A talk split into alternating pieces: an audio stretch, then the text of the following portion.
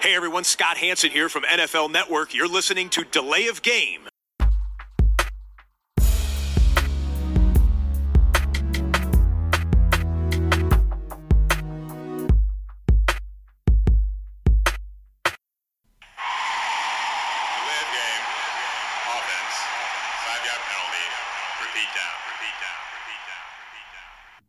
Ja, hallo und herzlich willkommen, liebe Footballgemeinde. Wir sind's wieder, eure drei Wanderprediger rund um das Schweinsleder. Delay of Game, der Football-Podcast meldet sich zurück in Full Effekt, denn wir sind completo, tutto completo heute zu Episode 231 an diesem Dienstag.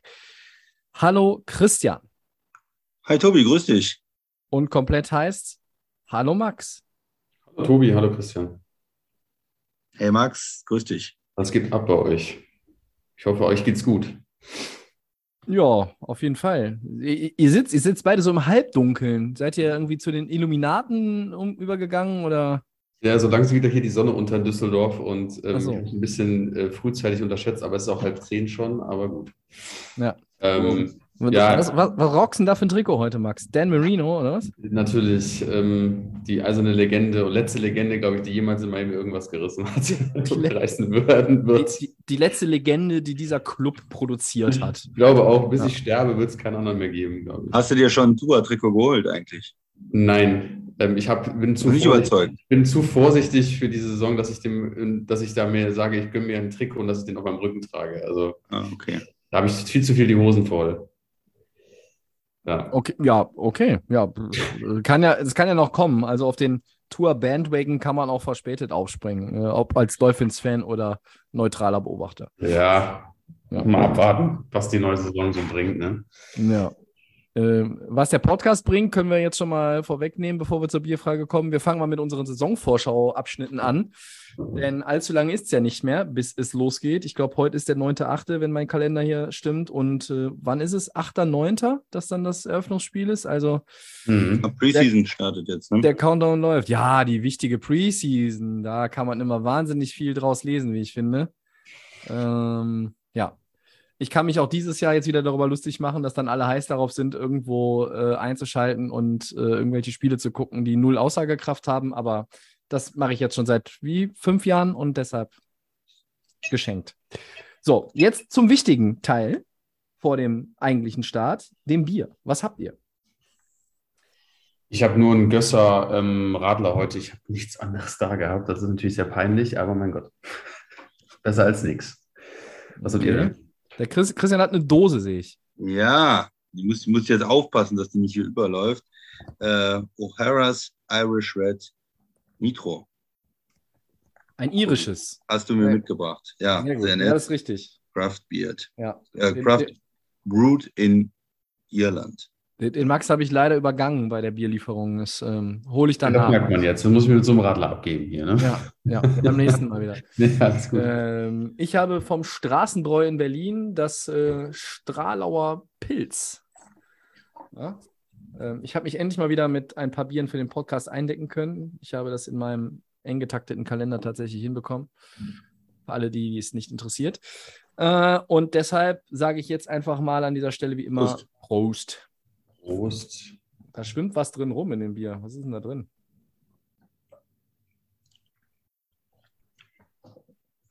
Oh ja, das ist gut. Das ist Bier mit, Bier mit Blattgold, glaube ich. Keine Ahnung. Ui, Premium. Nee, keine Ahnung, das ist kein Blattgold, aber. Hm. Hm. Naja, auf der Dose steht jedenfalls nichts. Das Pilz an sich schmeckt, aber. Hm. Ah, es, Du meinst schön malzig. ah okay, es löst, es löst sich auf. Das sind noch die, sind noch irgendwelche Hopfenreste wahrscheinlich. Ja, Hm. stimmt. Wie ist denn dein irisches, Christian? Ja, sehr gut. Ich sagte Ja. ja, gerade, äh, sehr malzig. Malzig. Ähm, Ja. ja, nicht, nicht so auf den Hopfen betont, sondern ja, ein bisschen süßer, ein bisschen malziger. Karamell. Ja, hier steht tatsächlich äh, blumig, würzig, herb. Ja, vielleicht waren es auch Blumen. Haben sich jetzt aufgelöst. So, Football. Football, jetzt. Ähm, Season Preview, Part One und wir beginnen wie schon im vergangenen Jahr in der AFC. Vielleicht nochmal zum Prozedere. Wir werden das Ganze wieder aufteilen, aller Voraussicht nach in sechs Abschnitte. Außenseiter, Middle of the Pack und Playoff-Kandidaten, Schrägstrich Favoriten für die AFC und für die NFC. Wir fangen mit der AFC an und ähm, wollten eigentlich auch heute den Max überreden, seine Dolphins bei den Außenseitern einzuordnen, aber das hat dann nicht funktioniert. Damit war ich nicht einverstanden. Damit war ich nicht einverstanden, ja. Ähm, ja, wir sprechen immer so ein bisschen natürlich äh, anhand der Bilanz, gucken auf die Bilanz letztes Jahr, vielleicht ein bisschen Startprogramm, ein paar Stats, wichtige Veränderungen im Kader, was sind die größten Baustellen, Stärken, Schwächen. Und wir starten mit einem Team, von dem wir alle unheimlich begeistert sind und voller Vorfreude auf 2022 blicken. Es sind die ehrenwerten Houston Texans. Und das erste Wort hat der Christian. Ja, ein Team, was ähm, im Rebuild ist, wie man so schön sagt. Ne, es ist ähm, eine Änderung. Deshaun Watson ist weg, ist jetzt auch offiziell weggetradet äh, nach Cleveland, wie wir alle wissen. Letztes Jahr schon nicht mehr ges gespielt. Und ähm, ja, diese Zeit, wo man ähm, Watson hatte, damit ein Quarterback hat, auch in den Playoffs war und sich da gefühlt hat als Team, was kommt in der, äh, in der AFC, in den Kader auch investiert hat, Draftpicks weggegeben hat über die Jahre. Ähm, die ist vorbei. Ja, das hat sich jetzt komplett geändert. Jetzt sind die Texans ein Team gewesen, was abgegeben hat, Spieler abgegeben hat, den Quarterback abgegeben hat und Draftpicks gesammelt hat. Also man ist jetzt wieder in einer ganz anderen Phase der Kaderentwicklung. Und jetzt ist es an der Zeit aufzubauen und diese ganzen Draftpicks, die man jetzt bekommen hat, dann einzulösen über die nächsten Jahre und dann wieder Substanz in die Mannschaft zu bekommen. Und da sind sie einfach noch am Anfang und sie waren letztes Jahr schlecht und sie werden auch dieses Jahr wieder schlechter sein. Ja. Und, und, mit den Playoffs werden sie nichts Großes zu tun haben. Ja, warum? Äh, David Mills hat, äh, Davis Mills hat letztes Jahr gut gespielt als Drittrunden Quarterback, aber ja auch nur, weil die Erwartungen extrem niedrig waren. Ähm, das war okay und man sagt sich, hey, der ist vielleicht ein Quarterback und der kann auch vielleicht in der Liga spielen. So, da, weil die Erwartungen für einen Drittrunden-Pick natürlich niedrig sind. Das heißt nicht, dass er ein Franchise-Quarterback ist, dass er irgendwie ähm, die nächsten zehn Jahre da Starter ist. Das ist die Quarterback-Position, die ist extrem wichtig. Ähm, wie sieht es auf Receiver oder Running Back aus? Da sieht es nicht so besonders aus. Ne? Man hat Marlon Mack, den, den Running Back, der früher bei den Colts war, natürlich auch mit Verletzungen äh, geplagt. Sonst, wenn er fit ist, eigentlich ein ganz guter Mann. Brandon Cooks ist noch als Receiver da, als Nummer 1 Receiver, der es da weiter aushält. Das wäre auch so ein Spieler gewesen, der ja älter ist, der, wo man auch dachte, den geben sie vielleicht ab und sammeln dafür noch irgendwo einen Pick ein. Hat sich nicht ergeben, ist da der Nummer 1 Receiver. Ähm, ja, aber sonst ist das alles nicht, ähm, ja, Tight End und Receiver, das ist jetzt nicht, äh, die schöpfen nicht aus dem Vollen, möchte man sagen. Ne? Und ja, man versucht da die, die O-Line immer noch aufzubauen oder zusammenzuhalten. Man hat immer noch äh, Tansel, den Left Tackle, den man ja äh, viele Picks aus Miami geholt hat. Ähm, ein paar andere Spieler, so die O-Line ist so mittelmäßig, würde ich sagen, so okay, ne? Mit, mit ähm, Titus Howard, den auch ein hoher Draft-Pick als Right Tackle. Hm, ja. Und, und die Defense, wenn man darüber guckt, das ist auch wenig hm, bekannte Spieler, wenig Stars, wenig, äh, nachdem JJ ähm, ähm, Watt. Watt ja weg ist, ne, äh, bei, den, äh, bei den Cardinals äh, letztes Jahr dann schon gespielt hat. Ähm, ja, Hopkins von früher als Receiver, den, den ja auch jeder kennt, ist weg. Also das sind so Spieler, so Stars, die jetzt in den letzten Jahren weg sind und, und dann bleibt da halt nicht viel über und das müssen sie neu aufbauen. Ne? Also auch die, auch die Defense, ähm, da sind wenig Spieler, die einen jetzt anspringen. Es wird interessant sein, wie der Corner spielt, der hohe Draftpick, ähm, den sie jetzt äh, ne, gedraftet, gedraftet haben. An Nummer drei war es ja, glaube ich. Ja. Ne? Und, und da sind natürlich die Erwartungen sehr hoch und da will man was sehen. Aber wenn du jetzt so über den Kader in der Defense guckst, dann muss man sagen, hm. also wie gesagt, aus meiner Sicht Playoffs in Houston nein. Ähm, Rebuilding, vielleicht findet man viele junge Spieler eine Chance geben, vielleicht findet man einige, äh, die, die dann auch in den nächsten Jahren in Houston äh, spielen. Äh, Draft-Picks, vielleicht gibt man sogar noch den einen oder anderen Veteran in der Saison ab, an ein anderes Team noch mehr Draft-Picks und dann ziehen und die Mannschaft entwickeln, den nächsten Quarterback suchen und wieder in, ja, neu aufbauen, nachdem diese Watson, Watt, ähm, Hopkins-Ära äh, gescheitert ist Ja. Bitte, ja, eure, eure Meinung. Nummer, Nummer drei, Overall-Pick. Max, wie siehst du es? Also Äh, ich sehe vor allen Dingen bei den Texans die Defense sehr talentfrei oder äh, wie kann man das formulieren? Wie, was ist deine generelle Einschätzung zu diesem Team? Ja, ich gucke mir gerade den, den, den Kader mal an, das Roster. Es ist einfach viel No-Name, was da so rumläuft. Klar, Brandon Cooks und so, das ist alles noch so ein Namen, die man, wo man mit Houston vielleicht noch ein bisschen verbindet. Ähm, Chris hat auch Quarterback-Thematik angesprochen. Da gibt es ja noch Kyle Allen, der da irgendwie noch zur Verfügung steht. Aber ja, du hast es mit Sean Watson quasi das Problem erstmal aus Houston gelöst. Ähm, eigentlich hast du ja versucht, mit diesem Mann eigentlich die Franchise wieder nach oben zu bringen, ne? Und vor ein paar Jahren. Und das ist natürlich dann alles wieder den Bach runtergegangen. Du hast mit Miami viele Trades, also viele Picks, also für Zanze viele Picks abgegeben. Ähm, bist da jetzt nicht so als der ganz große Gewinner rausgekommen aus der ganzen Situation für einen mhm. Spieler, der, das war eine so Konstellation mit den, mit den Picks etc. Und ähm, ja, du hast natürlich jetzt viele Picks auch bekommen für, für, für ähm, Deshaun Watson. Und jetzt musst du also langsam mal starten. Ne? Also du kannst jetzt auch nicht wieder so eine Saison einfach so in die, äh, ja, aber Christian meinte ja schon eh, dass das wird jetzt auch nichts Besonderes jetzt. Deswegen sagen wir einfach, das ist das schlechteste Team, sag ich mal, vom Power Ranking in der NFL. Und ich habe mir gerade noch den Schedule angeschaut. Also die starten in der Saison einfach am, äh, gegen die Colts und dann sind dann auch schon wieder die Broncos als nächster Gegner in Woche zwei da. Ähm, dann kannst du vielleicht, vielleicht kannst du was reißen gegen die Bears, aber der Schedule ist jetzt auch nicht einfach, den die Texans da ähm, bezwingen müssen oder gegen, den, gegen Mannschaften, die sie spielen müssen. Und das macht es umso schwerer. Und du kannst eigentlich jetzt schon mal auf die nächste Saison gucken, schon dem Vorfeld. Du kannst eigentlich sagen, okay, wir ziehen das jetzt durch und dann einfach schon mal planen, welche Free Agents gibt es ähm, in 2024, ähm, welche jungen Spieler kann man sich holen. Also da muss man schon den Fokus wieder auf ein, zwei Jahre nach vorne setzen. Und ähm, ja, ist ähm, schade, aber mein Gott, das hat ein, ein, Team muss immer am Ende sein. Und ähm, ja, mm, ist einfach nichts. Ja, man erwartet eigentlich so ein bisschen, dass da auch wieder was kommt von Houston, aber es hat im Franchise seit 2002 viel gerissen, haben sie ja in ihrer in der Historie leider auch nicht, auch wenn da mal ein paar ganz gute Sachen dabei waren, aber mal mhm. schauen, wie sich das entwickelt. Ja, wenn man sich das so äh, vor Augen führt, manchmal geht es ja relativ zügig in der NFL. Ne? Da hast du ein, zwei Wechsel, gute Free Agency, vielleicht einen guten Draft und dann kannst du relativ schnell aus dem Keller nach oben klettern. Du kannst so einen Turnaround schaffen von einem permanenten Losing-Team zu einem Team, was irgendwo rund um 500 im Record, äh, Record ist. Und das sehe ich bei Houston aber auch nicht. Da gebe ich euch völlig recht. Ich sehe einen Rebuild, der lange dauern könnte. Davis Mills ist nicht die langfristige Antwort auf der Quarterback-Position. Es ist für mich ähm, ein durchaus talentierter, aber trotzdem einfach auch ein Platzhalter.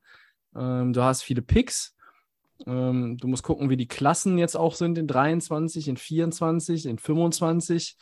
Ähm, meiner Meinung nach ist halt einfach das fehlende Talent in der Defense sehr signifikant. Ähm, und du hast so ein paar Spieler, die vielleicht so Richtung Blue Chip gehen, womit du dann auch noch mal was tun kannst, wenn es halt weiterhin nicht läuft. Also vielleicht tradest du am Ende noch mal irgendwen von deinen besseren Spielern in der Saison, äh, in der nächsten Offseason ähm, weil du sagst, äh, wir läuten dann nochmal eine weitere Stufe Rebuild ein. Ähm, Im vergangenen Jahr äh, war jetzt in, in Houston ja auch schon diese ganze Zeit die, die Watson-Thematik. Der, der spielt nicht, der will nicht spielen, der sitzt das Jahr aus. Äh, Christian hat auch gesagt, so Leute wie Watt und Hopkins, da sah das Team einfach vom Talent her anders aus. Ne? Und jetzt hast du eine 4-13-Saison hingelegt, Du warst letztes Jahr äh, das schlechteste Rushing-Team der Liga. Du warst schlecht in der Red Zone. Ähm, dein Roster ist einfach nicht gut. Äh, dein Quarterback ist jetzt auch keiner, der, der äh, da mit einem durchschnittlichen oder schlechten Roster wahnsinnig viele Spiele gewinnen wird. Und ja, dementsprechend wird das auf jeden Fall ein weiteres Jahr äh, voller Schmerzen für die Texans-Fans. Denn äh, mehr als die vier Siege aus dem letzten Jahr sehe ich auf gar keinen Fall. Mal gucken, was der, was der Coach macht. Glaube ich, Smith jetzt als Head Coach äh, in Houston. Für uns ja irgendwie auch so ein bisschen ein Übergangscoach, oder? Der, wenn er Pech hat, zwei Jahre jetzt da ist und dann, wenn es gut ein neuer Quarterback da ist, eventuell auch abgelöst wird von einem, von einem anderen, jüngeren, vielleicht auch offensiveren äh, ja. Coach. Ne? Also jetzt so, vielleicht kann er die Defense da zusammenhalten und ähm, junge Spieler entwickeln ja, ist nicht eine, ist für mich nicht eine einfache Aufgabe da in, in Houston jetzt auch als, als Coach. Die Frage ist einfach, wie schnell du so eine Art Turnaround schaffst. Ne? Ähm, Max, Ja, vielleicht nächstes Jahr vielleicht noch, äh, nächstes Jahr dann zwei First Rounder, darauf Ja. das Jahr zwei First Rounder. Da kommt dann natürlich wieder das Talent auch in die Mannschaft, wenn du, wenn du gut draftest und wenn du auch ein Ab- bisschen Glück hast. eben, Cleveland vielleicht äh, nicht so gut ist oder, oder ähm, Watson auch länger gesperrt ist oder so. ne? ja. Ja, gu- gut, aber ich sage mal so, vielleicht kannst du auch gute Pakete vielleicht zusammenschnüren, um irgendwie Free Agents zu holen, aber ist halt wie so eine Lotterie, ne? Ähm, ob du dann wirklich wieder an Picks wieder das, das Gute da rauspicken kannst. Ähm, wenn Houston ähm, wirklich das schlechteste Team sein soll, haben sie ja sowieso erstmal den First Rounder für die, für die kommende Saison, äh, für den kommenden Draft. Den könnten sie ja auch nochmal abgeben. Also mal schauen, was, der, was, was, was die Leute im Hintergrund in dem Team ähm, da so vorhaben. Ähm, aber ich glaube nicht, dass es jetzt so in den ersten, ja, Tobi, du hast schon recht, quasi kann das schon schnell passieren, dass so ein Rebuild auch glückt. Aber ich bin dann immer so ein bisschen vorsichtig bei der Franchise, gerade bei der, ähm, wo das einfach alles so ein bisschen, immer schon so ein bisschen so im Trott war und noch nie irgendwo gesagt hat, wow, krass, das hat sich jetzt mal irgendwie gesteigert oder so. Ähm, dass es wahrscheinlich ein bisschen, dass Ja, es mit- wahrscheinlich ein bisschen dauern kann. Mit, mit Watson hätte man es mal gedacht, dass sie da vielleicht auch mit so einem Quarterback mit Kansas City mithalten können und da mit, mit Indy, wo wo Indy äh, Andrew Luck hatte und da dachte man so, das sind vielleicht so Ja. die nächsten Teams oder ja, aber da ist es dann schnell wieder zusammengebrochen. Ne? Das waren dann mal so zwei Saisons, wo man das Gefühl hatte, sie, sie kommen da in die Playoffs und es entwickelt sich was in Houston und dann ist es relativ schnell das Kartenhaus jetzt mit, mit Watson dann auch wieder zusammengebrochen. Und ich glaube, sie haben es in der Zeit auch nicht gut genug gemacht, weil sie waren nicht so nah dran am Titel, sind zu viel All-In gegangen, auch mit diesem Tansel-Trade. Ähm, und das Ganze ist, äh, ist, dann, ist dann zusammengebrochen. Also bei aller Freude auch immer über die Rams, Tobi, ne? du freust dich auch immer über die Rams und äh, Fuck them Picks und All-In. Ähm, Houston hatte eine, eine ähnliche Strategie. Ähm, ja, wir brauchen jetzt hier einen Left Tackle, wir geben drei First-Round-Picks ab, egal, und wir lassen den Coach mal machen, der ist auch gleichzeitig General Manager. Ja, ähm, nicht, dass das jetzt die Rams-Strategie ist, aber da ähm, war dieses ganze All-In, ähm, ja, ist, ist dann nach hinten losgegangen und jetzt ist man in einem Rebuild und muss jetzt gucken. Einfach geduldig sein, ähm, dass so sich daran freuen, wenn man vielleicht ein paar Siege holt und äh, junge Spieler entwickelt und dann mit den nächsten First-Round-Picks Mhm. ähm, weiterkommen. Aber Max, weil du jetzt gesagt hast, wenn sie das schlechteste Team der Liga sind und den First Overall Pick haben im nächsten Draft, denke ich Mhm. mal, dass sie dann Quarterback gehen müssen, um dann auch einen neuen Star irgendwie den Fans zu präsentieren. Ja. Ne?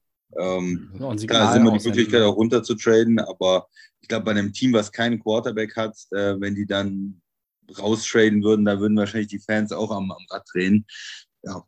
Aber schauen wir mal. Das, das so zum, zum Thema Houston. Genau. Gut, andere Teams, spannendere Teams. Wen habt ihr noch? Spannendere Teams. Ähm, ja, dann schlage ich euch mal die Bisschen- 3-14. ja, die, die- waren sogar die, noch die schlechter. Vielleicht die Houston-Fans können sich ja bei uns melden, die Texans-Fans, äh, dass sie ihr Team jetzt hier ganz unten eingeordnet haben und, und auch noch sagen, die sind nicht besonders spannend. Ja, mal gucken. Ich würde, ich würde mich mal interessieren, ob es da auch Leute gibt, die Houston äh, verteidigen und, und sagen, nee, nee, das läuft, äh, wir kommen in die Playoffs dieses Jahr. Ich bin, Ja. ich bin skeptisch diesbezüglich. Ähm, wenn euch äh, Houston zu langweilig ist, äh, biete ich euch die 3-14 Jaguars an, Hm. die ja noch schlechter waren. Und ähm, ja, äh, da stellt sich natürlich auch eine Quarterback-Frage auf einem anderen Level natürlich. Das ist ein Nummer 1 Overall-Pick. Trevor Lawrence gewesen. Max, wie siehst du denn die Jaguars? So nochmal im Rückblick aufs letzte Jahr. Ähm, auch das war ja mitunter oft eher unansehnlich und glaubst du, dass es da irgendwie einen signifikanten Turnaround geben könnte? Also, ich meine, wir haben uns schon darauf geeinigt, sie sind ein Außenseiter, aber äh, glaubst du, es bewegt sich was in Jacksonville? Ähm, ja, du hast natürlich auf jeden Fall damals im Draft alles richtig gemacht. Du hast nicht, ge also will ich jetzt schon mal nochmal sagen, also du hast die Trevor Lawrence geholt, das war die Nummer eins. Nee, das war die Nummer zwei, was die Nummer zwei, ne? Nummer Eins. zwei. Nummer Nummer eins. Ja, eins. Ähm, du hast den Pick auch nicht abgegeben. So, Trevor Lawrence hat dann angefangen. Ich glaube, der Hype war riesengroß. Ich glaube, der hatte, wir hatten, glaube ich, alle so ein bisschen ein Auge, wie der dann einschlägt in Jacksonville. Und ja, war dann eher nur so mittelmäßig. Ähm, Quarterback, glaube ich, auch die O-Line war auch relativ, wie Tobi gerne sagt, Schweizer Käse, glaube ich, auch in vielen Situationen, wo einfach auch dann Lawrence in Bedrängnis geraten ist und dann auch nicht Ja. mehr gut ausgesehen hatte. Ähm, war einfach, ja, wie soll man das sagen, einfach nur nicht traurig, aber ich glaube, das war einfach so ein bisschen so auch mal willkommen in der NFL bei Trevor Lawrence, ne? weil er diesen Hype hatte auch im College und ähm, es, fick, es ist halt ein anderer Wind, aber ich glaube, dass das ein junger Kerl ist, der einfach auch in den, in den nächsten Jahren, ob das jetzt auch in Jacksonville sein wird, was auch immer, ich glaube an diesen Spieler und aber ich denke mal, er ist auch wieder für dieses Jahr wieder so ein bisschen ja, vielleicht hat er das auch selber gesehen, weil einfach so, wenn ich mir den Roster angucke, was er da in der Offense präsentiert bekommt, auf Receiver-Position und auf Tight Ends, gut, da hast du Evan Ingram, aber der ist auch ständig verletzt. Ähm, dann hast du noch den Marvin Jones, der wird ja auch immer älter. Christian Kirk sagt vielleicht die Leute, aber der Rest ist dann alles so, so No-Names, die da, ja, LaVisca Chenault Jr. läuft da auch noch rum, der irgendwie aber auch, wo man auch mehr denkt, als der kann aber auch eigentlich, glaube ich, nichts. Also ich glaube, dass Jacksonville eher wieder das Problem haben wird, dass da einfach zu wenig in der Offseason gemacht geworden ist, also gemacht worden ist. Ich glaube, die Probleme sind weiterhin beständig. Defense-technisch ist die Zeit auch schon in, News, äh, in Jacksonville auch schon wieder alles eher wieder Katastrophe. Ich glaube, äh, um, ich glaube um, einfach, dass was... Jacksonville nicht viel besser gehen wird als Houston. Ähm, ich habe mir den Schedule angeschaut, der ist etwas angenehmer als den Houston hat. Da kann man mal, wenn man sich mal ein bisschen in den Arsch tritt, selber mal ein paar Spiele vielleicht gewinnen. Aber es ist jetzt auch eine Menge Luft nach oben und der Rebuild hatte einfach schon mit Trevor Lawrence, denke ich mal, angefangen. Nur habe ich irgendwie mehr erwartet, dass man in der Offseason was hört. James Robinson, der Running Back, ja, der wird es jetzt auch nicht alleine richten können, obwohl der relativ gut ist. Aber haut gerne mal raus, was ihr meint, was Defense angeht, Offense. Also ich sehe da jetzt auch nicht so den groß, das große Wunder in Jacksonville. Das wird auch wieder so ein, zwei Jahre noch dauern, bis man da irgendwas vielleicht an Ergebnis sieht, Ergebnissen sieht oder so. Ja, für mich, Trevor Lawrence, ich habe das ja hier auch schon mal gesagt, das ist, er war irgendwo enttäuschend, weil es fehlte so ein bisschen der Wow-Faktor in der Saison. Da war, man will ja nicht, oder man weiß ja, die, die Spieler brauchen, um reinzukommen, aber bei manchen ja. hat man dann schon dieses, oh, der hat aber mal da so ein Knallerspiel und der hat mal dann Spiele gewonnen und, und äh, die sind vielleicht dann auch nur, äh, haben nur vier Siege, aber man hat viel vom Quarterback gesehen und man freut sich schon aufs nächste Jahr und sagt, boah, der, der wird, glaube ich, einer. Und bei, ja. bei Lawrence war davon, glaube ich, ein bisschen wenig da und das hat alle ein bisschen mh, hm, vielleicht ein bisschen verunsichert auch oder ein bisschen überrascht, weil ich glaube, man hätte gerne ein bisschen mehr noch gesehen. Ne? Nicht, dass es nicht diese Entwicklung gibt und, und da kommen die Beispiele, auch Peyton Manning hat in seiner ersten Saison schlecht gespielt und viele Picks geworfen und all diese Geschichten. Das heißt ja nicht, dass er nicht gut werden kann und Max, du bist noch überzeugt äh, von ihm und ich, ja, man kann ihn ja auch so einen Spieler äh, nicht nach einer Saison unter, unter den Bus werfen, aber ja. es war schon irgendwie zu wenig und man hätte, glaube ich, gerne als Jacksonville auch ein bisschen mehr gesehen und glaube, er muss jetzt im, im zweiten Jahr auch mehr zeigen, weil sonst geht natürlich nach zwei Jahren, die nicht überzeugend sind, dann schon die Sachen los. Äh, ist er der richtige Mann? Und, mhm. und spätestens im dritten Jahr muss er sich beweisen. Und haben wir hier eine Daniel Jones-Situation oder ist es ein Franchise-Quarterback? Ja, also das wird dann auch irgendwann kommen. Ne, jetzt im zweiten Jahr noch nicht. Ich würde jetzt noch nicht sofort ähm, Fass aufmachen, aber man, man muss irgendwie mehr sehen. Ich glaube, Tobi, du warst, du hast ihn irgendwann Ende letzter Saison schon mal so ein bisschen unter den Bus geschmissen, du warst auch sehr skeptisch, ne? Weil, weil es einfach nicht so, ja, wo ist da, wo sind da die Plays, wo man sagt, boah, Nummer 1 Overall-Pick, ne? Bei Burrow zum Beispiel hat man das gesehen in seiner ersten Cincinnati-Saison. Mhm. Da war viel Grid drin, äh, Spiele, wo man das Gefühl hatte, er macht die Mannschaft wirklich besser. Das ist, glaube ich, das, was mir, was mir so ein bisschen gefehlt hat. Das, das habe ich bei ähm, Lawrence noch nicht gesehen, dass er wirklich den Unterschied macht so äh, in der Liga. Und, und Tobi, du kannst ja gleich auch mit, mit Lawrence weitermachen. Ich wollte noch ein, ein, zwei Sachen zu den Receivern sagen. Bei den Receivern, für mich sind das alles irgendwie so Nummer zwei bis drei Receiver. Also das ist alles so ganz nett. Ähm, Max, du hast ja ein paar Namen gesagt, aber es ist jetzt nicht so, dass man das Gefühl hat, das ist ein absoluter Nummer eins Receiver. Und auch Christian Kirk, den man hoch bezahlt, ist halt irgendwie ein guter zweiter Receiver, ein Slot-Receiver oder ein dritter Receiver für mich, aber für das Geld zu viel kein Nummer 1 Receiver für mich. Aber ich finde es gut, dass du gesagt hast. Ein, ein spannender Spieler vielleicht noch in der, in der Offense, Running Back, äh, der letztes Jahr komplett äh, mehr oder weniger ausgefallen ist, äh, Travis Etienne, der jetzt äh, zurückkommt, den sie ja auch als, als First-Round-Pick in 21 geholt haben. Das wird sicherlich auch spannend, wie er dann spielt. Tobi. Ähm, nee, lass mich Max gerne. Achso, Max will noch reinhalten. Weil ich fand es ganz gut, was du gesagt hattest ähm, zu Trevor Lawrence. Ähm, egal wie kacke das Team ist, aber da bin ich voll bei dir. Ähm, wenn du der First Overall Pick bist, dann hätte ich auch so ein bisschen mehr Aktion erwartet. Und wenn du auch ein bisschen auf Risiko gehst und ein paar Moves machst und dich da versuchst, aus diesen ganzen Sack-Versuchen zu lösen oder halt irgendwie trotzdem irgendwie einen Impact zu liefern, das habe ich auch so ein bisschen vermisst an dem Spieler, äh, in der ersten Saison an ihm. Ähm, auch wenn du, das gibt ja auch so ein bisschen das Feeling, da kommt der Franchise und der First Overall Pick, der so ein bisschen Hoffnung reinbringt und das, glaube ich, hatte man eher, ähm, ja, wie ihr schon gesagt habt, eher nicht so. Aber ich hätte es mir gewünscht, man hätte mal irgendwann Aktionen sehen können. Aber Tobi, ähm, mach du gerne mal weiter. Danke. Ähm, ich finde, man sollte erstmal noch mal einen Schritt zur Seite machen und eine Sache darf man nicht vergessen, wenn wir über die Jaguars reden und über Lawrence Rookie Year. Urban Meyer war ein Monster, Katastrophen, Scheißhaufen, Drecksfehler von dieser Franchise. Ähm, äh, das war eine vergiftete Atmosphäre. Das war auch irgendwie nicht der richtige Umgang, glaube ich, mit, mit Talent. Also, äh, wenn man sagt, Trevor Lawrence hat Talent, das und das kann er gut. Äh, und da hat man aber auch irgendwie nicht die Talente genutzt oder das um ihn herum versucht aufzubauen oder ja, dass ich das entfalten kann. Und man hat die Re äh, Reports ja alle nach der Entlassung auch gelesen und äh, diese, also Josh Lambo, der war der Kicker, den man da irgendwie in den Hintern getreten hat, also im wahrsten Sinne des Wortes oder gegen Bein oder was. Und ähm, keine gute Atmosphäre. Äh, einfach auch rein inhaltlich hat es nicht gepasst mit Urban Meyer und der NFL. Und darunter hat er, glaube ich, auch die Rookie-Campaign von Trevor Lawrence einfach gelitten. Das kann man nicht von Hand weisen. Trotzdem hat der Christian sich richtig erinnert. Ich habe ihn auch nach der Saison dann äh, schon unter den Bus geschmissen. Und ich lasse mich bei Quarterbacks gerne eines Besseren belehren, aber ich bleibe dabei, der Typ ist eine Luftpumpe. Ich glaube auch unter jetzt Doug Peterson und. Dir ähm, gefällt nur die Frisur nicht, komm. Mm, ja, das tut jetzt hier relativ wenig zur Sache. Ähm, nur weil wir beide äh, im Millimeterbereich äh, unterwegs sind im momentan.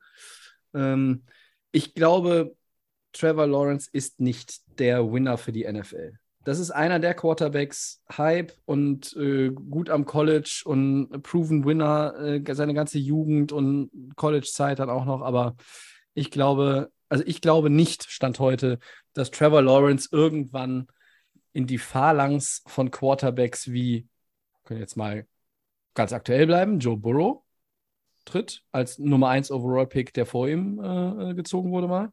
Oder mhm. Peyton Manning hast du gesagt, der auch natürlich am Anfang seiner Karriere Schwierigkeiten hatte. Ähm, das sehe ich bei ihm alles nicht. Und man redet jetzt ganz viel über Trevor Lawrence, aber ich sehe halt auch generell die Qualität im Roster nicht, ja. Ähm, über, auf Etienne bin ich gespannt, Running Back. Das ist vielleicht auch noch die beste Position. Du hast halt äh, einen, der sein Rookie-Jahr verpasst hat. James Robinson ist dann noch. Dann hast du den völlig überbezahlten Christian Kirk auf Receiver. Christian hat schon gesagt, das sind alles Nummer 2, Nummer 3 Receiver. Ähm, Ingram ist auch irgendwie immer so zwischen hoffnungsvolles äh, Stäbchen und, und, und Fehlzündung. Da weiß man nicht so genau, was man da Zehn Jahre Talent. Ja. Und in der Defense, hm, also ich sehe, gut, du hast jetzt Trevor Walker ja auch noch irgendwie gedraftet und da läuft noch Josh Allen rum, der Defender Josh Allen. Es gibt so ein paar äh, Namen, die man dann auch schon mal irgendwo abgespeichert hat, gehört hat, aber es ist alles alles sehr, sehr überschaubar.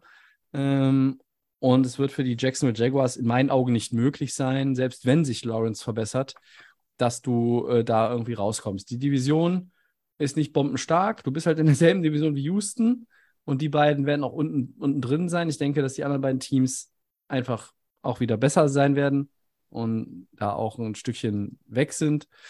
Ähm, Uh, du hast letztes Jahr keine 15 Punkte im Schnitt gemacht. Also da fängt es ja schon mal an. Also du musst das punkten, du musst scoren. Du musst scoren. Da brauchst du halt eine andere Philosophie und du brauchst einen Quarterback, der zu der Philosophie passt, beziehungsweise die verinnerlicht. Und du musst es aber dann wiederum auch auf die Bedürfnisse oder die Talente des Quarterbacks zuschneiden. Das ist, das ist gang und gäbe in der NFL oder eigentlich Voraussetzung, wenn du einen Nummer 1 Overall gedraftet hast. Punkt. Und dann hast du fast 27 Punkte letztes Jahr abge abgegeben pro Spiel. Damit bist du irgendwie auf Platz 28. Äh, und äh, viele reden halt nur über das zweite Jahr von Trevor Lawrence und vielleicht redet der eine oder andere noch über äh, Doug Peterson, der schon mal einen Super Bowl gewonnen hat und vielleicht da irgendwie ein bisschen eine andere Kultur reinbringt. Das glaube ich auch, das wird er. Aber unterm Strich ist dieses Roster nicht viel talentierter als das der Texans. Ja? Äh, und deshalb sehe ich da auch keinen großen Anlass zur Hoffnung, dass man in Jacksonville mehr als drei, vier Siege äh, feiert. Vielleicht fünf. Ja? Ähm, die A AFC ist gnadenlos. Das werden wir in den nächsten Wochen noch besprechen, Mhm. äh, weil Viele gute Teams, ne? äh, es gibt viele, die in die Playoffs kommen können. Es gibt viele, die äh, im schlechtesten Fall Middle of the Pack sind. Aber Jacksonville ist es nicht. Und denen fehlt auch ein Stück, um in Richtung Middle of the Pack überhaupt nur gucken zu können. Ja, den, den Star in der Defense halt Josh Allen, dann aber viel mehr. Hm, ne? Auch wenn man ähm, dann zum Teil äh, First-Round-Picks nach einer oder anderthalb Saisons schon abgibt oder so, dann sind das, heißt das natürlich Riesenlücken, auch, auch in der Secondary, zum Beispiel Cornerback. Ja, Ja, das sind die Texans, das sind die Jaguars. Ähm, vielleicht sind das dann auch tatsächlich die Teams, die sich wieder mal darum betteln, wer den Nummer 1 Overall-Pick hat. Ähm, wir werden es mit kritischen Augen begleiten. ein, ein oder zwei Teams gibt es ja auch in der NFC, die schlecht sind. Also de, die, ist die vielleicht richtig. schlecht sind. Also, Ja. Ja, wobei ich vielleicht, ja, ich glaube trotzdem, dass, also in meinen Augen sind die beiden tatsächlich auch die, die sich darum zanken werden. Also, und Jacksonville, wenn du dreimal äh, in Folge den Nummer 1 Overall-Pick hast, dann hast du was falsch gemacht. Also dann, dann sehe ich da keine Verbesserung. Nee, das, absolut nicht. Null. Ähm, Max, was hältst du denn von den 4-13 Jets aus dem vergangenen Jahr? Glaubst du, äh, bei den grünen New Yorkern wird sich dieses Jahr wird sich dieses Jahr etwas verbessern? Sie waren ja so einer der Gewinner im Draft. Ja, das Ist das eigentlich das bessere New York-Team oder das schlechtere New York-Team? Ich bin mir da nie so ganz Kann, sicher. kann ich für, für mich schon ganz klar beantworten, in meinen Augen das klar bessere New York-Team in dieser Saison. Von zwei Teams, die es weiterhin schwer haben werden, aber klar besser.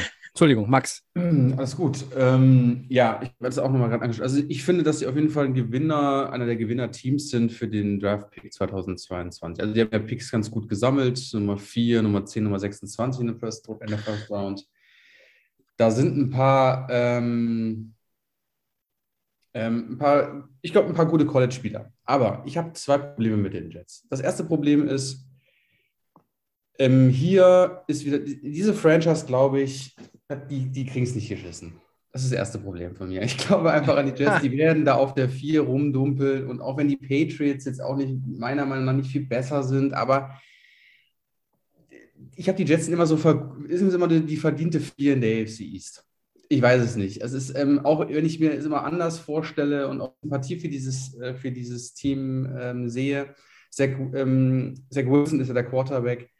Das ist der wievielte Mann jetzt in den letzten 20, 25, 30 Jahren der Franchise. Die haben das gleiche Problem auch wie Miami. Also immer die Kannst, kannst Quarterbacks, ungefähr die, über den Daumen sagen, pro Jahr ein Quarterback. Also wenn du sagst, Genau. der wievielte in den letzten 20 Jahren, dann ist es der 20. Quarterback. Richtig, sehr, sehr, sehr, sehr richtig. Ähm, und das ist das für mich das erste Problem. Das zweite ist für mich auch, du hast jetzt diese ganzen jungen Spieler und du hast auch Talent. Also da ist auch einiges dabei, was auch in den letzten Jahren, also auch bei den Draft-Picks gut gelaufen ist. Aber ein Corey Davis als Nummer 1 Receiver, okay, ja. Ähm, hauptsächlich Elijah Moore, Ich glaube, Ah, Garrett Wilson wird relativ schnell der Nummer 1 Receiver. Wäre Ja, jetzt also mal meine Prognose. Ja, könnte, könnte gut sein. Ich, die Defense, ich muss mal gerade mal drüber schauen. Also, ja, da ist was, da kann auch was. Ist Da, sind, auch da was. ist Talent. Also bitte Äh, vergleich genau, das, doch, ist- vergleich das mal mit dem Talent da. Roster der Jag Jaguars und der Texans, Jungs. Das ist, da ist doch Talent. Ich weiß, was ihr ja, sagt. Ja, ja, ja, ja. Also, es alles nicht gut. geschissen, aber irgendwann Ja, die- musst du so viel Talent, hast du so viel Talent gesammelt, dass es gar nicht mehr anders geht, als dass es besser Ja, und wird. das ist das Aber- genau das Argument. Ich glaube, du hast Talent, aber du kriegst es trotzdem nicht geschissen. Und das ist das Problem an der ganzen Sache. Du hast halt in der Und da halte ich da gegen. Namen dabei. Da halte ich gegen, Und- Junge. Und ich glaube, dass die Jets einfach, die dümpeln da rum und das wird auch die nächsten Jahre so sein. Das ist einfach eine Franchise, die versuchen, die geben auch, glaube ich, ihr Bestes, aber anscheinend ist es nicht gut genug. Und du hast wirklich jetzt gut gedraftet und jetzt müssen wir mal gucken, wie diese jungen Spieler auch einschlagen. Und dann wird mir auch ganz bei Instagram irgendwelche Zach Wilson-Videos gezeigt, wo ich mir denke, das juckt doch nicht, was ESPN da zeigt. Also die können Hype machen, wie sie wollen. Die Jets, ich, Ist der, ist der Das noch die Schedule Nummer 1 im auf Moment- Quarterback im Moment bei den Jets oder ist äh, Flecko schon vorbeigezogen? Flecko, genau. du meinst El ja auch noch- Flacco? Der, der, der, Super Bowl-Champion, der ist ja da auch noch, in, der geht auch nicht in Rente. Jetzt gucke ich mal kurz mal den Schedule an. Hart, Ravens am ersten Tag. So, dann hast du die Browns, kann man machen. Bengals, da kracht es doch schon wieder. Dann, Also- dann Pittsburgh. Seht ihr, seht ihr das Muster? Seht ihr das Muster im, im Schedule? Sie spielen am Anfang die komplette AFC North durch. Ja, die ist einfach brutal. Dann Und kommt Miami, ja, dann Max, auch Max, du sagst, es ist brutal. Guck mal, Ja. ich, zeig, ich zeig's dir an, was das wahrscheinlich ist. Das ist schon 3-0 oder was hier? Was hast du? 0-4 ist es wahrscheinlich 0-4. dann schon. Genau, dann Ah, kracht es mit den Packers, da kracht es mit den Broncos. Also da kommen die, da kommen die Bills. Also die eigen, du hast ja das eigene Problem ja noch in der AFC East.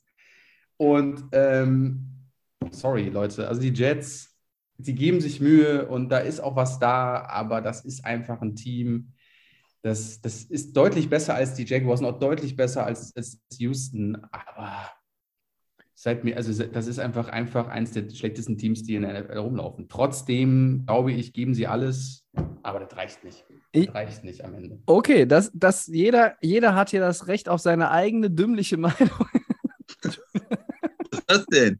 Was ist denn deine Meinung jetzt zu den Nein, Ich bin Jets? aber gespannt. Nein, Ja. ich gebe dir, geb dir, Max ja, geb dir Max ja auch recht. Und der Schedule ist auch hart. Aber bevor der Christian zu Wort kommt, ähm, äh, sorry, Max, du, äh, du beobachtest es ja ganz richtig, aber hängen wenigstens an Weihnachten äh, die Jets-Figur in deinen Weihnachtsbaum. Nee, nee, das ist, äh, kann ich nicht zu den Dolphins hängen. Das geht einfach nicht. Okay, warum nicht?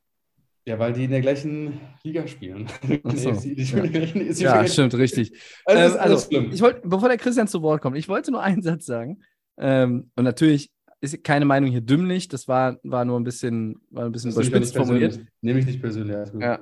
Ja, meine Meinungen interessieren ja äh, hier euch teilweise auch nicht, aber dazu dann später nochmal mehr, wenn wir über weitere Außenseiter uns zanken zu den Jets. Ihr könnt recht haben und das ist weiterhin irgendwie dieses, du hast viel Talent, es funktioniert nicht. Ich glaube aber, auch wenn sie nicht viele Spiele gewinnen, dass sie in vielen Spielen ein gar nicht so leicht zu knackender Gegner sind. Natürlich kannst du damit nicht in die Playoffs kommen und kannst dir da keinen Blumentopf von kaufen. Aber ich glaube, dass die Jets ein Team sind, das Spiele knapp verlieren wird. Ich glaube, dass die Jets ein Team sind, die oft irgendwie mithalten und dann einfach im vierten Quarter macht halt der äh, Zach Wilson dann als äh, Quarterback im zweiten Jahr doch noch irgendeinen dummen Fehler und gibt das Spiel weg. Ich glaube nicht, dass die Jets äh, in diesen ersten vier Spielen 0-4 gehen und alles Double, mit Double Digit äh, verlieren. Ich glaube, dass sie ich könnte mir sowas vorstellen, wie die verlieren gegen Baltimore gegen, durch einen Justin Tucker Field Goal. Äh, sie gewinnen vielleicht sogar gegen Cleveland. Sie verlieren gegen Cincinnati, weil, weil Burrow äh, einfach dann am Ende einen 12-Minuten-Drive hinlegt und, und damit äh, dann von, von drei auf zehn Punkte Vorsprung stellt. Ähm, ich könnte mir vorstellen, dass die Pittsburgh Defense am Ende einfach ihn äh, äh, zwölfmal gesackt hat und deshalb irgendwie 17-13 gewinnt. Also so, solche Spiele erwarte ich von den Jets. Ich glaube, dass sie so viel Talent im Roster mittlerweile haben, dass es irgendwann einfach besser werden muss. Ob das in Ergebnissen sich Mhm. festhalten lässt in 22, weiß ich nicht. So, jetzt habe ich aber eigentlich nur dazwischen grätschen wollen und Christian. höre jetzt gerne den Christian an, weil ich bin mir ziemlich sicher, dass der eher auf deiner Seite ist, Max. Komm, Christian, hau raus. Ja, ach, ich, ich kann es ja mal so ein bisschen ausgewogen formulieren. Also, was mir bei den Jets gefällt, ist eigentlich der Coach. Ich mag den Coach. Ich denke, der ist gut. Ja, aber der muss jetzt auch mal liefern. Der muss natürlich liefern. Ähm, auch mit der Defense, der kriegt jetzt Talent dazu in der Defense, zwei First-Round-Picks. Da muss ich natürlich was verbessern. Ne? Da dürfen noch Leute rum. Du hast gesagt, der, in dem Roster ist mehr Talent. Mosley läuft da noch rum. Jetzt in, du hast einen First-Round-Pick als Pass-Rusher. Du hast Sauce Gardner als, äh, als Top-Corner vielleicht, der da in die, die Reeves, in die großen Reeves-Fußstapfen vielleicht von den Jets irgendwie treten kann oder so. Carl Lawson, der letztes Jahr aus Cincinnati gekommen ist, hat das ganze Jahr verpasst. Auch ein, ein guter Pass-Rusher eigentlich. Und damit wird sie ja dann schon mal ein paar Spieler da reinkriegen, die das ganze Team auch verstärken. Weil du hast Quinn Williams noch äh, in der D-Line. So, da, das ist ja schon mal was alles. Ne? Das, so, die Defense kann, glaube ich, ganz gut sein. Und dann ein bisschen Sorgenkind ist für mich die Offense. Du hast einen Quarterback, der Ja. jetzt mehr zeigen muss, äh, äh, Zach Wilson auch. Und O-Line, hm, Michael Beckton, der Left Tackle, das ist schon wieder so ein hoher Draft-Pick, der dir jetzt anscheinend flöten geht. Sie war nicht äh, Hm. zufrieden ja mit seiner, ähm, Recovery und, und haben und dann war er nicht in Form und hat nicht richtig äh, trainiert und hat nicht richtig seine Verletzung auskuriert. Und ja, das ist natürlich dann schon, schon bitter, wenn da eigentlich du, du holst hoch einen Left Tackle im Draft und, und dann muss der eigentlich zehn Jahre für die spielen. Das ist ja, das ist ja der Plan. Und nicht, äh, dass der dann nach einem Jahr raus ist, mehr oder weniger. Der ist out for season übrigens, ne? Ja, ist gut. Ja, aber die, die waren ja schon vorher auch unzufrieden mit ihm und haben ihn.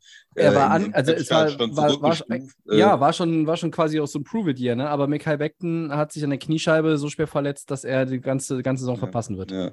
Und das ist halt das, dass sie mit ihm, mit auch, auch letztes Jahr mit der Verletzung, was, was ich eben gesagt habe, Verletzung, die er hatte, und dann hatten die Jets-Organisation nicht das Gefühl, der Spieler tut alles, um wieder fit zu werden. Der Spieler kümmert sich gut genug um seine Verletzung, um seinen Körper und auch Mhm. äh, um sein Gewicht und so. Ne? Also das sind halt die Themen bei ihm gewesen und ähm, ja, gut. O-Line, äh, das macht es natürlich dann auch für einen jungen Quarterback äh, ein bisschen schwierig. Receiver, ja, das kann gut sein, wenn Wilson total einschlägt. Kann natürlich auch sein, er braucht ein bisschen Zeit in der Liga.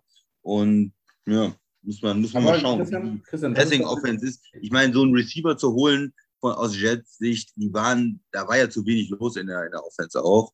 Und von daher kann man das ja auch nicht groß kritisieren, dass das jetzt ein Fehler ist, einen talentierten Wide Receiver da für den jungen Quarterback zu holen.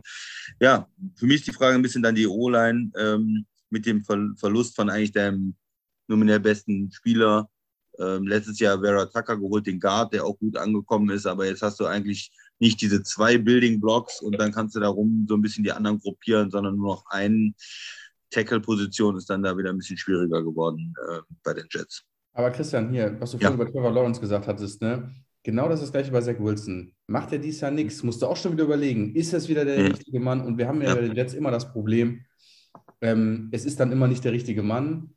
Und dann musst du auch schon wieder überlegen, weil du ja drumherum baust du ja alles immer schön, aber Zach Wilson für mich ganz klar im Mittelpunkt, was die Jets jetzt da dieses Jahr auch bringen können. Ähm, wenn Ja. du Franchise Quarterback bist, dann musst du auch jetzt mal, ähm, gab es schon ein paar gute Sachen letztes, letzte Saison, von dem gar keine Frage ist, er hat ja auch richtig Talent, einfach mal abwarten, aber die Jets sind bekannt, mal schnell mal wieder auszusortieren. Ne? Also, Ja, als Fan äh, und als Organisation willst du jetzt mal eine Saison sehen, auch wenn es nicht für die Playoffs reicht, aber vielleicht knapp reicht es nicht für die Playoffs. Du hast vielleicht äh, acht Siege, neun Niederlagen. Das wäre, glaube ich, für die Jets eine erfolgreiche Saison, wenn du dann die, die, Ja. aber du siehst, ey, der Quarterback ist richtig, in der Offense tut sich was, wir müssen vielleicht noch wieder die O-Line ein bisschen verstärken, da müssen wir vielleicht draften, aber die Defense ist auch wesentlich besser, besser geworden. Man hat vielleicht eine, eine, eine Defense, die ne, im, im, in der oberen Hälfte der Liga spielt, äh, mit, mit, meinem, mit dem Coach, der ja, die Defense da auch weiterbringt und ähm, in der Offense da, da fängt sie an zu funktionieren mit äh, Mike LaFleur, auch dem Offensive Coordinator, dem Quarterback, den Receivern und man hat dann Hoffnung, nächstes Jahr in die Playoffs zu kommen. Desaster wäre natürlich, wenn man wieder nur vier Siege holt, äh, der Quarterback wird nur gesackt und man fragt sich, ob Zach Wilson überhaupt das nächste Jahr noch überlebt. hm. Und dann, dann, es kommen schon wieder Fragezeichen, du wechselst vielleicht wieder den Coach, wieder den Quarterback und das wäre dann typische Jets, eine typische Jets-Geschichte. Und in der Ja, Defense ja. gibt es irgendwelche Leute, die wollen neue Verträge und werden dann äh, abgegeben oder so. Also das wäre so die, die Jets-Geschichte der letzten Jahre. Richtig. 30 Punkte fast abgegeben letzte Saison, ne? Warst du der Letzter? Also die, diese, diese Defense und mit dem, mit dem Coach, mit Robert Sale, die müssen jetzt halt auch irgendwo ja, vielleicht irgendwie mehr als einen Schritt machen, damit du irgendwie dir auch die Möglichkeit gibst, Spiele zu gewinnen, weil du noch nicht weißt, was macht dein Rookie-Wide Receiver, ähm, wie, wie gut ist Zach Wilson. Ich finde zum Beispiel spannend mit den Jets auf Running Back, ne? Du hast ein ähm, äh, hast einen Running Back ähm, gedraftet mit Brees Hall, du hast Michael Carter, der letztes Jahr als Viertrunden-Pick eigentlich auch nicht schlecht war. Tevin Coleman ist noch ein Veteran. Das sieht ganz gut aus. Ich finde, sie haben Substanz auch auf die Skill-Positions bekommen. Und in der Defense mh, halte ich halt First-Round- First-Round-Picks auch schneller für einsatzfähig und irgendwo gebräuchlich, dass du halt sagst, ja, die kommen mit dem NFL-Alltag schnell, schneller zurecht, vielleicht manchmal als, als Offense-Spieler. Sauce Gardner, Jermaine Johnson, ähm, du hast auch noch mal da Veteranen reingebracht mit Solomon Thomas und ähm, das sind ja ähm, irgendwie auf dem Papier, für mich ist es der, haben sie mehr Talent als andere Außenseiter. Immer die Frage, wird der gute Draft einen frühen Impact auch auf dem Feld haben, der dann sichtbar ist? Äh, auch hier, der Max sagt, es muss sich der Quarterback steigern. Äh, aber für mich ist halt auch einfach die Frage, bekommt der Headcoach da jetzt Zug ins Team? Nicht nur in der Defense, sondern generell. Da muss jetzt Dampf reinkommen. Gut gesagt. Sonst, Dampf. ne? Sonst äh, dümpelst du da weiter rum und dann passiert das, was in New York immer passiert rund um dieses Team. Das haben die äh, Jungs jetzt hier, der Christian und auch der Max, äh, sehr anschaulich dargestellt. Das ist auch absolut richtig, weil dann äh, fängst du wieder an. In New York werden Dinge schnell in Frage gestellt. Und nicht nur Dinge, sondern auch Personen. Und dann ist es egal, ob du ein, zwei oder zwölf Jahre in der Liga bist, dann bist du nicht mehr der Quarterback. Dann bist du nicht mehr der, der Star Receiver, dann bist du nicht mehr der, der Captain in der Defense. Dann, dann bist du weg. Dann wirst du getradet, du wirst entlassen. Also äh, die Jets haben viele Fehler gemacht in der Vergangenheit und haben auch immer wieder dann Hoffnung geschürt. Und die Fans wurden enttäuscht. Ich habe Hoffnung, dass sie tatsächlich einer der besseren Außenseiter sind, aber in einer völlig überfrachteten AFC, wenn es um die Teams geht, die, die Richtung Playoffs gucken oder überhaupt Richtung ausgeglichene Bilanz und rund um 8, 9, 9, 8 spielen, wird schwer. Also ich sehe irgendwie so 7, 10 als, ähm, als Ceiling für die, für die Jets. Das wäre aber dann natürlich auch angesichts des Schedules schon wirklich eine äh, starke Verbesserung. Ja. Ja. Ähm, Im Endeffekt äh, würde ich tatsächlich den Fortschritt daran bemessen, wie ich es vorhin versucht habe zu skizzieren, wenn du einfach besser spielst. Spielst du bist einfach ein besseres Footballteam. Dass die Ergebnisse ausbleiben, ähm, ist für mich eigentlich schon fast sicher. Aber ich möchte einfach einen Fortschritt sehen. Ich möchte eine Entwicklung sehen und ich möchte ansehnlichen Jets-Football sehen. Und nicht dieses Stückwerk der letzten Jahre. Dann, dann glaube ich, hat man das Gefühl, es tut sich was. Und wenn du weiterhin irgendwie, ja, gut draftest, also vielleicht wird es ja mal eine Tradition bei den Jets, who knows? Dann kannst du ein bisschen mehr machen. Mhm. Ja, wenn keiner mehr was zu den Jets hat, dann ähm, wäre ich ja mit meinen äh, AFC-Außenseitern so gut wie durch. Aber ähm, ihr hattet mal mindestens noch einen auf dem Zettel, ne? Ja. Ja, Ja. Ja, ich Max, wollte gerne die, die Max, Steelers oder äh, mit Christian, reinnehmen. bitte. Ja, Ja, und der, der Max hat das vorher auch schon bei uns in die Gruppe geschrieben. Ähm, ja, warum die Steelers? Kann man ja sagen, die haben doch eine super Defense, hatten die letzten Jahre eine super Defense. Die haben TJ Watt, ähm, die haben Minka Fitzpatrick in der Defense, äh, Cameron Haywood noch und äh, haben ja auch immer eine Menge ja, Potenzial in der Defense, andere Spieler, die ähm, vielleicht nicht Superstars sind, aber alle gut sind und ähm, haben eigentlich in den letzten Jahren da immer von ihrer Defense äh, gelebt und, und sind ja dann noch ähm, auch erfolgreich gewesen. Haben einen sehr Mhm. guten Coach, das betont der Tobi, äh, Tobi immer. Äh, Mike Tomlin, der nie eine Losing Season mit, mit den Steelers hatte ähm, in, in seiner ganzen Karriere jetzt. Warum würde ich sie trotzdem zu den Außenseitern packen? Klingt komisch, aber Quarterback, Quarterback, Quarterback, Tobi. Ja, du, du gähnst da, aber es ist einfach so. Ähm, Ist auch so. der äh, war schon letztes Jahr natürlich äh, da- das Problem bei den Steelers, die Quarterback-Position im letzten Jahr von Big Ben oder vielleicht sogar schon die letzten zwei Jahre. Und äh, das ist jetzt nicht besser geworden, ja. Äh, der läuft äh, Mason Rudolph noch rum, wo wir schon mehrfach gesehen haben, dass der kein Starter in der Liga ist. Äh, Mitch Trubisky ist da jetzt der Hoffnungsträger oder was, der in Chicago gescheiterte Quarterback. Ähm, zu dem ich überhaupt kein Vertrauen habe. Ja, der Tobi redet den ja noch hoch hier äh, bei den Steelers, aber für mich gescheiterter Quarterback, äh, maximal Backup. Und dann jetzt als, als First-Round-Pick äh, haben sie geholt äh, Kenny Pickett äh, am Ende der ersten Runde. Klar, kann der reinkommen vielleicht? Kriegt er eine Chance direkt in, in Pittsburgh? Weiß man nicht. Kommt er im Laufe der Saison irgendwann rein, wenn sich äh, Mitch dann auch noch verletzt hat, ist er noch verletzungsanfällig. Ähm, möglich, aber ähm, man hat ja jetzt bei den Quarterbacks in diesem Jahr nicht das Gefühl, dass die super Quarterbacks ist, die super Klasse ist. Und das hat ja die Liga auch als Ganzes so gesehen. Sonst wäre er nicht ja ähm, in der erst am, in, in, im zweiten Teil der ersten Runde dann geraftet worden.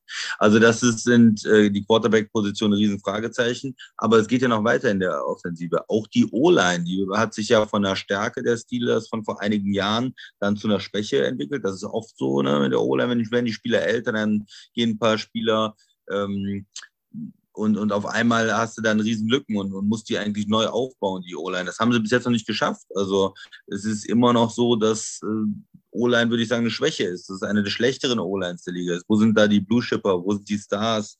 Ähm, äh, ja, sehe ich nicht. Und von daher hast du einen unerfahrenen oder schlechten oder äh, Rookie-Quarterback ähm, hinter einer O-Line, die nicht gut ist. Sie waren auch im Laufspiel äh, trotz äh, Harris eigentlich nicht gut, die Steelers. Ja, da, da bleibt jetzt nicht so viel, was mich optimistisch äh, stimmt.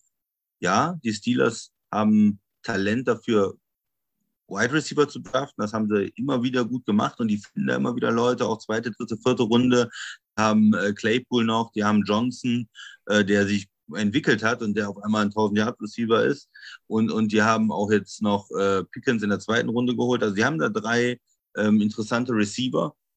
Ja, aber ich glaube, wenn der Quarterback nicht gut ist und wenn die O-Line nicht gut ist, da kommen vielleicht ein paar Yards zustande, aber die Offense kann, glaube ich, nicht genug punkten. Ähm, und dadurch ist für mich irgendwie kein Playoffs-Team. Die werden nicht so schlecht sein wie die anderen Teams. Aber ich glaube, dieses Jahr wird das erste Mal, dass Tomlin dann die Losing Season hat. Mehr als sechs, sieben Siege sehe ich da nicht. Max, willst du noch ein bisschen in die Kerbe reinhauen und dann darf der Tobi die Steelers verteidigen? Ich gehe gerne nochmal da gegen die Steelers. Also, ich fange mal positiv an. Also, was mich, wo ich glaube ich überzeugt bin, dass zum Beispiel Najee Harris Running Back nächstes Jahr nochmal einen drauflegen wird. Ich glaube, dass die kommende Saison, ich glaube, das ist auf jeden Fall super Talent. Das passt auch alles. Ähm, ja, Chris, du hast auch angesprochen mit Chase Claypool und Deontay Johnson. Ich glaube, das sind solide Receiver. Ähm, die Defense, gar keine Frage. Das ist wirklich ein Bombending. Ich glaube, es wird weiterhin, wenn sie Spiele auch gewinnen sollten, wird das auch der, glaube ich, der entscheidende Faktor sein. Ich bin aber voll bei dir. Ich bin auch von diesem Kenny Picke, der ja von den Pittsburgh Panthers, ist das nicht richtig? Das ist richtig, ne? Das ist richtig. Ähm, der da ähm, geholt worden ist, so ein Lokalmatador. Ich ja, der wird natürlich jetzt auch im Training, äh, ich, ja, ich, ist das hier noch ein Battle zwischen, äh, zwischen äh, Trubisky, Trubisky? Ja, Mitch is the guy. Mitch is the guy. Mitch is the guy. Rudolf, the guy. Rudolf ist, glaube ich, der Starter. Äh, so. Rudolf Aber Mitch zieht den Trubisky, ähm, als ich das ja gehört habe, dass sie den geholt haben, ach, die, die tun den Receiver einfach, das ist einfach eine Gurke. Ähm, der kann keine Spiele gewinnen, der ist kein, der ist kein Franchise-Typ, der ist kein Leader, der ist einfach, du sagst es, Chris, das ist einfach so vielleicht ein Backup, den holst du noch im letzten Moment aus dem, aus dem, aus dem Lockerroom, wenn es sein muss. Aber wenn ich die Hoffnungen Pittsburgh, ja, und auch der Coach, das sind halt alles Talent und vielleicht wissen die auch, wie die mit sowas umgehen können in Pittsburgh. Ja, gar keine Frage. Aber Mitchell Trubisky den Ball in der ersten, im ersten Spiel, gegen wen spiele ich das in der ersten Saison? Ja, im ersten, ja gegen die Bengals. Da wirst du ja gleich vernichtet von den Bengals. Also, das ist doch, das ist doch, ach, also Pittsburgh ist für mich auch eines der etwas schlechteren Teams. Klar haben sie Talent und die Defense kann Spiele gewinnen, aber Mitchell Trubisky da einfach so dieses, das Zepter in die Hand zu geben. Aber ich will nochmal wiederholen, und das habe ich auch schon Wochen und Monate euch im Podcast ja gesagt, und das wissen auch die Zuhörer, die uns lange schon folgen. Pittsburgh hat einfach total gepennt was Quarterback angeht. Sie haben nicht mitgemischt, sie haben nicht versucht irgendwas, sie haben diesen Mason Rudolph, der hat dann irgendeinen ganzen Quatsch gemacht und haben darauf nicht reagiert zu schnell, meiner Meinung nach. Da haben sie äh, Roethlisberger in den, in den Winter geschickt oder in, in, den Sommer oder in den Sonnenuntergang, ich weiß es nicht. Und dann hast du halt so eine Gurke wie Trubisky noch als Alternative. Ja, weil er nichts kann. Und Pittsburgh wird daran auch scheitern. Und diesmal werden sie nicht ihre ganzen äh, Lorbeeren bekommen. Ach, dieses Team hat irgendwie sonst irgendwas, sondern es wird auch mal kann auch mal eine Franchise mal auch Fehlentscheidungen treffen, da geht es auch mal abwärts. Und das kannst du nur mit Trubisky schaffen. Das ist meine Meinung, Tobi. Und dafür haben sie auch nicht wie ein anderes Team aus ihrer eigenen Division die Seele verkauft und äh, 25 Draftpicks. Sind aus diesen, wenn sie da überhaupt daran interessiert waren, an dieser Personalie, sind sie aus diesen Sweepstakes auch relativ früh ausgestiegen. Ähm, aber ich glaube nicht daran, dass sie das ernsthaft verfolgt haben. Ich gucke auf die AFC North und weiß, dass es eine schwierige Saison für Pittsburgh ist. Trotzdem widerstrebt es mir eigentlich, die Steelers als einen Außenseiter hier zu benennen. Nun sehe ich auf die äh, Helmtabelle und sehe 16 AFC-Teams und tue mich schwer, überhaupt vier zu benennen, die Außenseiter sind. Jaguars, Texans, Jets, ganz klar. Und irgendwie wird auch immer einer, der, sag ich mal, rund um 500 war, vielleicht sogar ein Playoff-Team, wird dann auch mal abstürzen in so einem Jahr. Und ja, vielleicht ist Pittsburgh irgendwie fällig mal für eine Losing Season und ich sage das aber auch gar nicht, um hier irgendwie jemanden hochzuhieven, der noch nicht mal Mittelmaß ist oder wie auch immer ihr den einstufen wollt. Und ich will jetzt auch nicht Mike Tomlin auf den Sockel heben, aber ich glaube, wir werden jetzt noch mal sehen, also ihr sagt, werden es nicht sehen, aber wenn mit Trubisky aus dem noch was rauszuholen ist, dann traue ich es dieser ganzen Organisation in Pittsburgh zu. Natürlich ist dieser Quarterback keine Lösung für die nächsten fünf, sechs Jahre. Irgendwann wird Pittsburgh sich auf dieser Position grundsätzlich neu aufstellen und dann spielen dabei weder Mason Rudolph noch mit Trubisky eine Rolle. Ob Kenny Pickett dann die Guy ist, das glaube ich dann auch nicht. Vielleicht gibt es dann irgendwann nochmal einen anderen. Ich glaube aber schon, dass Trubisky besser spielen wird als in Chicago, wo die Coaches schlecht waren. Wir haben es eben mit Urban Meyer und den Jaguars gesagt. Die Coaches waren schlecht. Das Talent drumherum war nicht da. Man hatte dann noch relativ schnell das Vertrauen irgendwie in ihn verloren, hatte man das Gefühl. Und ich glaube nicht, dass Mitch Trubisky ein Pro Bowler wird oder wer weiß der, weiß der Kuckuck was. Aber ich sehe die Steelers immer noch als Middle of the Pack Team und ich äh, solange Mike Tomlin der Coach ist, würde ich nie auf eine Losing Season wetten, auch wenn der Quarterback äh, in euren Augen eine Gurke ist. Also 9-8 äh, halte ich für möglich.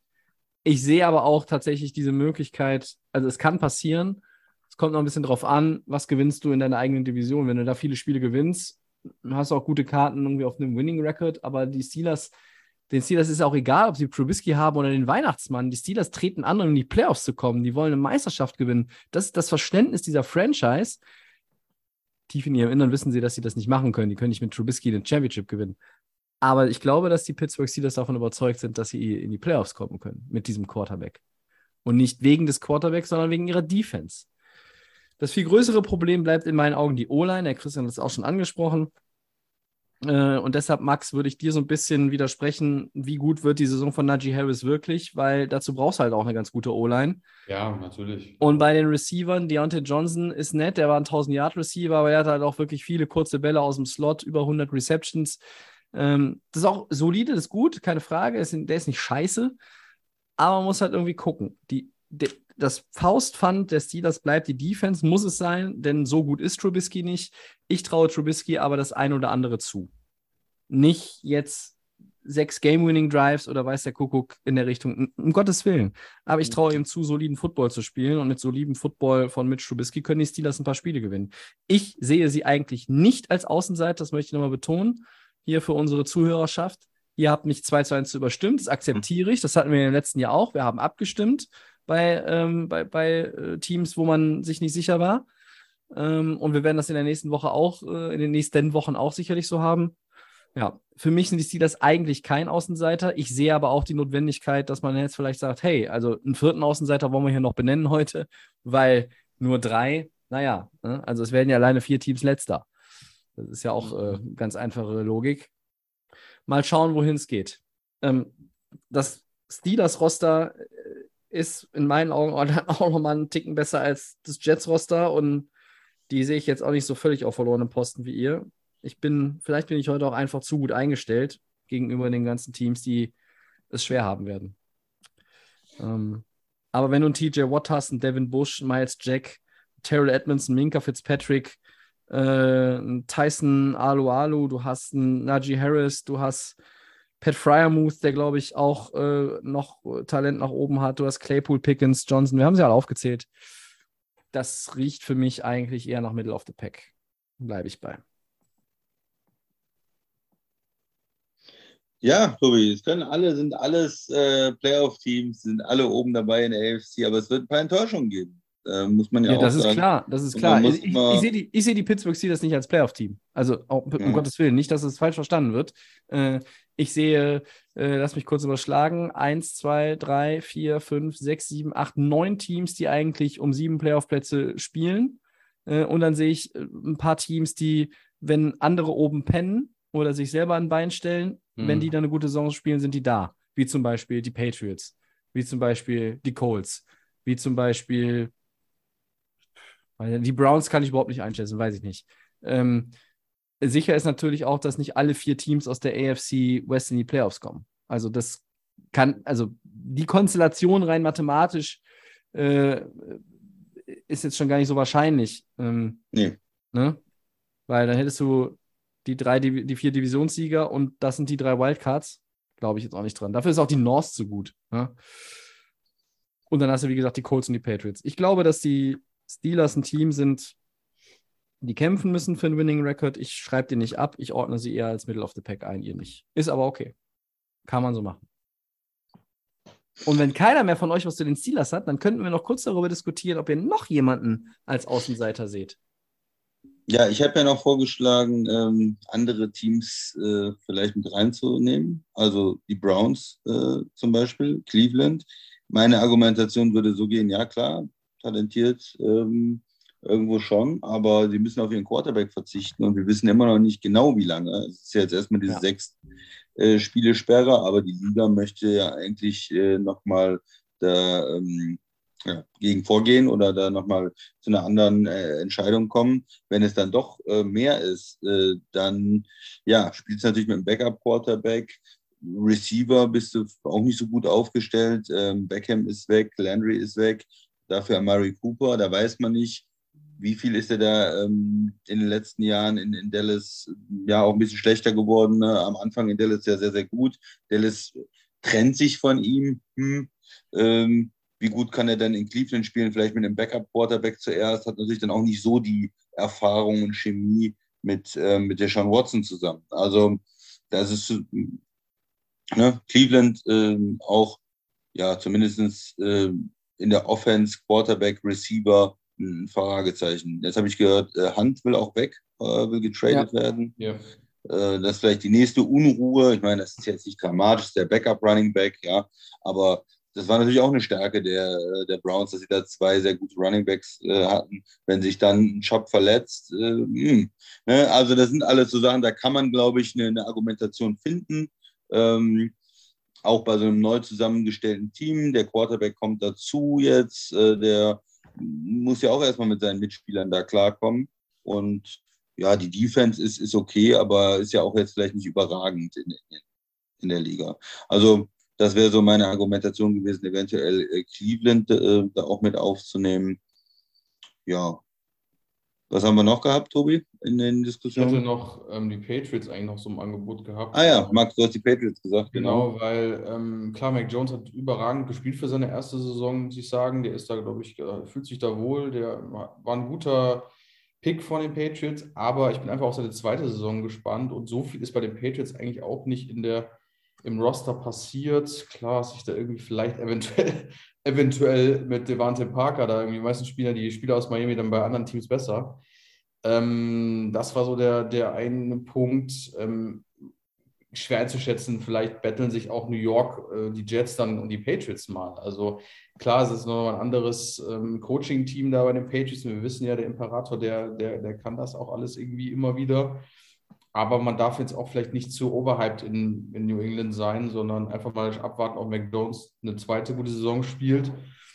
Zuzutrauen ist es ihm, glaube ich, weil so viel anders war das jetzt auch nicht zum letzten Jahr. Aber sind halt viele Teams, die man einfach sa sagen kann, okay, die man so einschätzt. Vielleicht ist das einfach eine, eine schlechte Saison in der kommenden und ähm, ja, ein anderes Team fällt mir jetzt auch gerade nicht ein. Tobi, hast du noch ein Team, was man noch nehmen könnte? Mm, Vor dem Start der Aufnahme hatten wir auch noch mal kurz diskutiert, was man eigentlich von Tennessee halten soll. Ja, genau. Ja. Andere haben sich in der Division, also andere, ne, benennen wir es. Die Colts haben sich da nochmal auf Quarterback verbessert. Die, die tun was. Die haben vielleicht äh, auch keine großen Veränderungen im Roster äh, hinnehmen müssen oder durchgeführt. Und die Titans haben Julio Jones wieder abgegeben, der zugegebenermaßen nicht den Monster-Impact hatte, aber sie haben auch mit AJ Brown ihren nominellen äh, Nummer 1 Receiver verloren, Derrick Henry, Running Back, der wieder ein Jahr älter wird. Also, das sind so Sachen, wo man auch dann diskutieren kann. Aber die Diskussion, ob es jetzt Patriots sind und Titans oder auch, auch Cleveland, man kann dafür Argumente finden, wie ich finde, dass alle vielleicht irgendwie noch zu den Außenseitern zu zählen sind. Und es würde ja nicht verwundern, wenn eines dieser drei Teams am Ende äh, unten ein bisschen weiter sich einsortiert, als viele das im Vorfeld erwarten. Es können nicht alle in die Playoffs kommen, der Christian hat recht, aber ja, am, am ehesten als Außenseiter, ja, keine Ahnung. Also ich sehe auch die Dolphins halt, wenn Tour nicht funktioniert, was passiert denn dann? Also ähm, dann läuft es auch hinterher. Also in der Division ist Buffalo der äh, haushohe Favorit. Ja, wir sind die Eins. Ne? Und dann muss man mal gucken, denn, denn äh, als Middle of the Pack-Team, ich würde die Dolphins jetzt vielleicht nicht zu den Playoff-Kandidaten zählen. Da muss man da mal schauen, wen lässt du hinter dir und wo, wo sortierst du dich halt so in dem Gesamtbild ein. Ähm, man kann auch natürlich irgendwie das Argument finden und sagen, eins der AFC West Teams müsste hier einsortiert werden, weil die nicht alle in die Playoffs kommen. Also irgendeiner verliert den Anschluss, sackt dann irgendwie zurück. Sind die Raiders am Ende die, die schlechter sind, als alle denken? Sind es die Chargers, die in den letzten Jahren immer schlechter waren, als alle denken? Sind es die Broncos, weil Russell Wilson doch nicht der geile Quarterback ist, ähm, zu dem ich ihn immer mache, aber oder sind es die Chiefs, die einfach von der, von der Konkurrenz überrollt werden? Weiß ich nicht. Also, das sehe ich nicht als Außenseiter. Ich glaube, ähm, wir stempeln tatsächlich jetzt diese vier Teams, die wir besprochen haben, ein. Man könnte auch ein Argument noch für den einen oder anderen finden. Heißt aber auch, in den nächsten beiden Wochen, wenn wir über Middle of the Pack und, und Favoriten reden, ähm, müssen wir auf diese zwei Wochen jeweils äh, sechs Teams verteilen, beziehungsweise diese zwölf Teams unterbringen. Ja. Wenn, wenn einer, also wenn jeder von euch benennt jetzt nochmal zum Abschluss vielleicht einfach einen fünften Außenseiter, den wir jetzt nicht weiter besprechen müssen, aber hm, nächste Woche kann man immer noch mal sagen, den hätte ich gerne letzte Woche schon mal einsortiert, äh, ging aber nicht. Also Christian, wer wäre deine Nummer fünf, wenn du dich entscheiden müsstest? Cleveland. Ja, ich würde Cleveland nehmen, so, das war ja mein Vorschlag, aber ja, das ist einfach so ein, ein Gefühl auch, ne? Ja, also ich glaube, in der NFC wird die, die Packing Order relativ im Vergleich einfacher sein. In der AFC finde ich es schon auch recht schwer. Der Christian würde jetzt als Nummer 5 Cleveland nehmen. Max, wen hättest Weil, du? weil ich glaube, um das noch zu sagen, weil ich glaube, Ja. dass das mit der Suspendierung noch nicht äh, Mhm. das letzte Wort ist. Ich habe heute gehört, äh, die äh, könnten, könnte auf zwölf Spiele ausgeweitet werden. Ja, und das ist eigentlich schon ein Killer dann für die Saison. Das ist eigentlich ein Killer, vor allen Dingen, wenn dein Backup Jacoby Brissett ist. Und deine ganze Teamaura, also irgendwie ist dieses ganze, so eine, wie so eine Giftwolke über deiner Franchise. Also ich glaube, das kann auch nichts werden. Max, wen würdest du als fünfte Ich nehme Franchise- Pittsburgh weiterhin, bleibe ich bei Pittsburgh. Pitts nee, Pittsburgh haben wir als viertes auf jeden Fall. Achso, ähm, ja, äh, dann mache ich die Patriots. Patriots tatsächlich, okay. Mhm. Ja. Ich sehe halt einfach Miami dann doch mit den Veränderungen, mal von Tour abgesehen, in der Offseason, was passiert ist, dann doch als die Nummer zwei und in der AFC East. Und auch wenn es vielleicht dann irgendwie dann vielleicht nur so knapp an, vielleicht wieder an den Playoffs, weil AFC einfach stark ist, Mhm. ähm, würde ich dann trotzdem Patriots dann eher doch als das Team sehen, was dann irgendwie so auf drei rumdümpelt. Oder vielleicht müssen sich sogar die Patriots auch Gedanken machen, was die Jets dann auch noch irgendwie in Attacke, eine Attacke machen. Also ist sehr, sehr spannend. Ich denke mal, von denen, die Teams, die wir genannt haben, wird eins dabei sein, was irgendwo nicht so gut sein wird und wo wir vielleicht dann auch von ausgehen können, ähm, dass das eins von den Teams ist, wo dann am Ende dann auch vielleicht eins der schlechtesten ist. Ja, ich, ich kann mich, kann mich irgendwie nicht, ich, ich weiß nicht. Also ich kann jetzt nicht die Tennessee Titans sagen, weil da hätten wir drei richtig krasse, Au also hätten wir drei Außenseiter aus derselben Division Ja, und ähm, die Colts würden die Division also mit sechs Spielen Vorsprung gewinnen oder was? Ähm, oder sechs Siegen Vorsprung. Ja, und die Titans sind einfach unterschätzt. Wenn man, auch letztes Jahr war ja so mühen die Titans, vielleicht können sie das nicht halten und, und die waren, waren sie Nummer, das- Nummer eins Team der AFC. Das ist immer so ein bisschen auch, ich habe das Gefühl, man hat dann zu wenig Respekt ne, vor, vor Henry, auch vor Rabel. Und aber auf der anderen Seite so, wenn man auf die Spieler kommt, guckt oder auf die Logik, hat man dann wieder das Gefühl, die müssen Mhm. recht, ne? Jetzt in einem der Jahre. Ja. Vielleicht würde ich mich dem Christian anschließen und Browns sagen, aber ja. Boah. Ich finde es sehr, sehr, sehr, sehr schwer, wenn, wenn man da jetzt sagt, man müsste noch einen fünften auf jeden Fall haben. Ähm, es ist schon ein Gefälle. In in meinen Augen ist es halt ein Gefälle zwischen diesen Außenseitern und dann den Middle of the Pack Teams. Das ist schon eine Lücke. Wir werden nächste Woche drüber sprechen. ja. dann gehen wir doch einfach weiter zu den Four Downs, wenn keiner mehr einen Ja, Ja. Interessanten Aspekt nachzutragen hat und fangen natürlich an mit dem ersten Down. Die Ravens bezahlen ihren Kicker. Justin Tucker verlängert um vier Jahre und bekommt dafür bis zu 24 Millionen Dollar. Zwei Fragen dazu. Ist das ein guter Move? Und ist Tucker eigentlich der beste Kicker der Liga? Oder ist es ein guter Move, weil er der beste Kicker der Liga ist? Christian? ja und ja. Ja, ist ein guter Move und ja, ist der beste Kicker der Liga. Letztes Jahr auch gesehen mit diesem Wahnsinns-Field Goal. Äh, was war der Rekord? 66 oder 67? Ähm, Ja. mit dem, mit dem Game-Winning Field Goal und äh, ja, klar, für, für einen Kicker viel Geld, äh, 6 Millionen im Jahr ähm, im Schnitt, aber ja, wenn man so einen super Kicker hat, dann denke ich, sollte man ihn auch bezahlen und wenn man manchmal Teams sieht, die dann im Jahr drei verschiedene Kicker ausprobieren, weil sie keinen haben, ist es halt auch diese Sicherheit, ähm, das, das gibt ja schon was und äh, von daher, für mich ist es ein guter, ich bin Justin Tucker-Fan.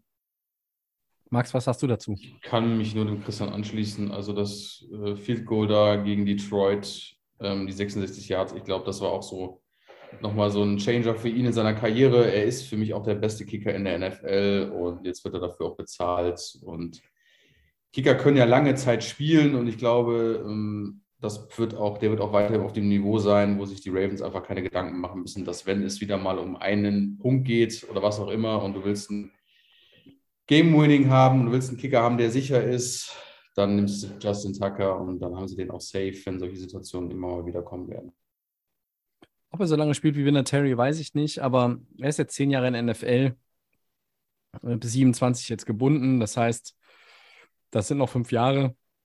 Ob er dann nach 15 Jahren noch weitermacht, schauen wir mal. Also es könnte der letzte, aber mal ganz sicher eher der vorletzte Vertrag sein. Und ähm, in zehn Jahren eine Field Quote von 91 Prozent und eine 99 Prozent Quote bei den Extrapunkten. Alle Spiele gemacht, nie verletzt, fünfmal All Pro, fünfmal Pro Bowl. Er ist der beste Kicker der NFL. Verdient.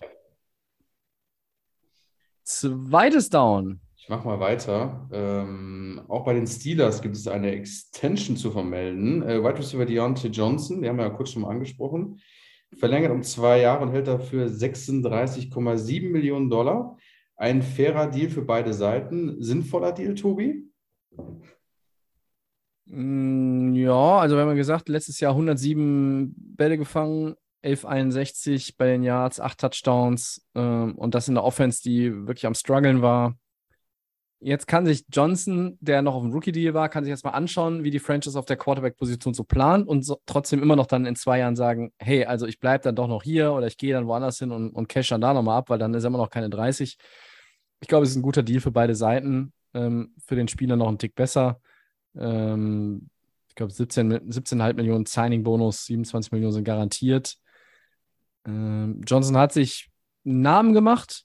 Ist jetzt vielleicht nicht Top, Top One oder Top Tier Quarter äh, äh, Wide Receiver. Ähm, da muss man dann einfach ja andere nennen. Aber ja, ist ein guter Mann. Natürlich stellt sich die Frage, ähm, wie sieht das auf Quarterback aus in Pittsburgh? Kann man mit Mitch Trubisky eine 1000-Jahr-Saison hinlegen? Ähm, wir werden sehen.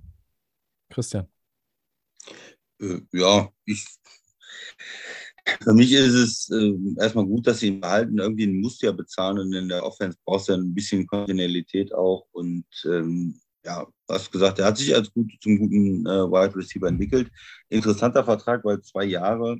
Ähm, ja, ist der Spieler überzeugt, er wird noch besser und kann in zwei Jahren mehr verdienen. Ist er überzeugt, er kriegt dann mehr, weil es einen neuen Fernsehvertrag gibt.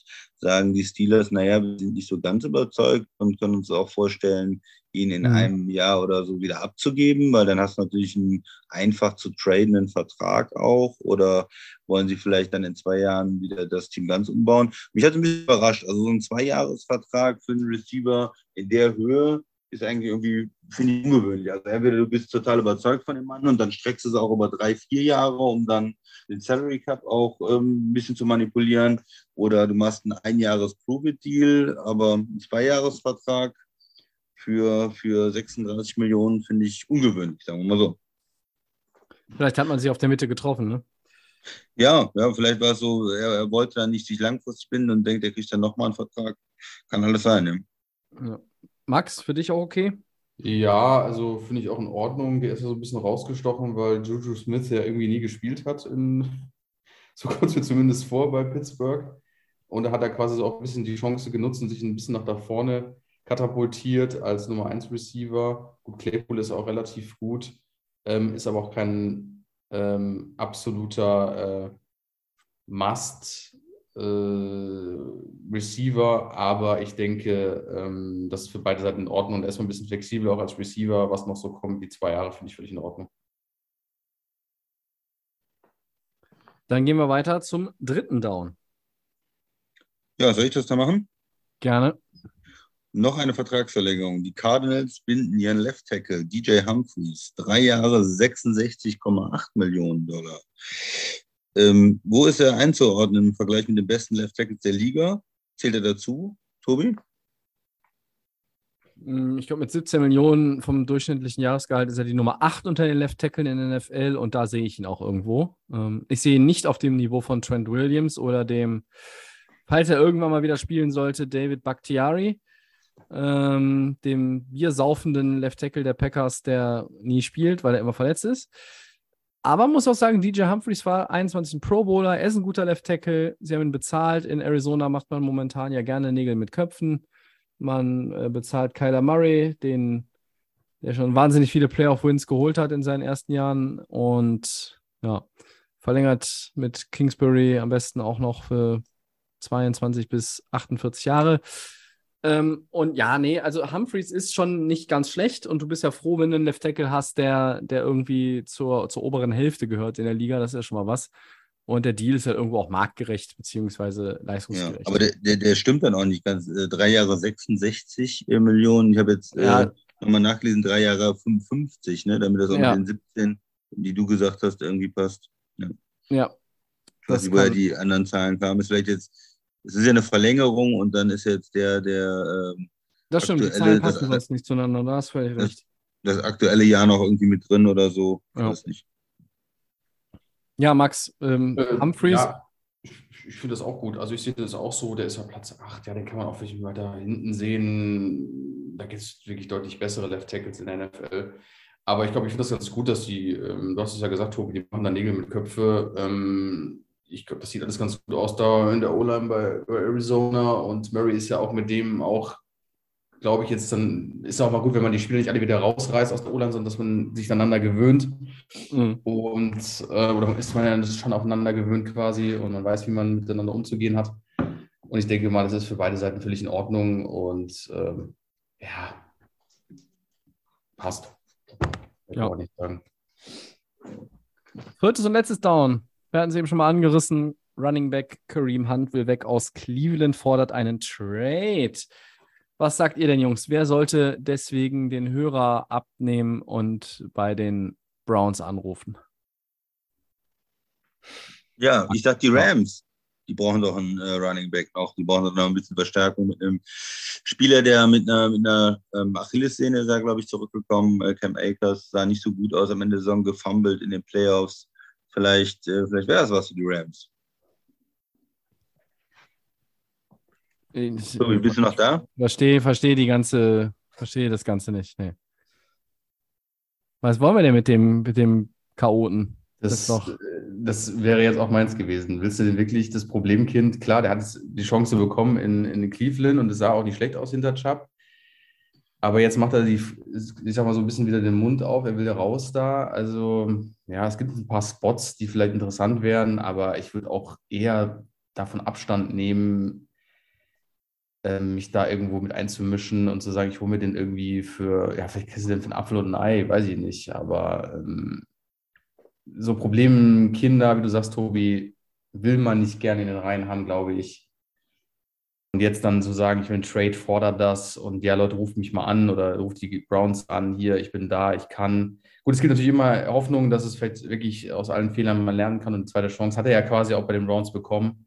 Ah, aber weiß nicht, bei den 49ers kann man den vielleicht einbauen, bei den Bills kann man den einbauen, könnte, könnte ich mir vorstellen, mhm. aber ich bin auch eher so ein Feind von solchen Leuten dann irgendwie dann so, dass sich da wieder reinzuholen. Und dann auch, zu, muss auch am besten nur, wenn du ganz, ganz wenig dafür investieren musst, dann würde ich das vielleicht machen, aber nicht irgendwelche Risiken eingehen für, für einen Spieler, der unberechenbar ist.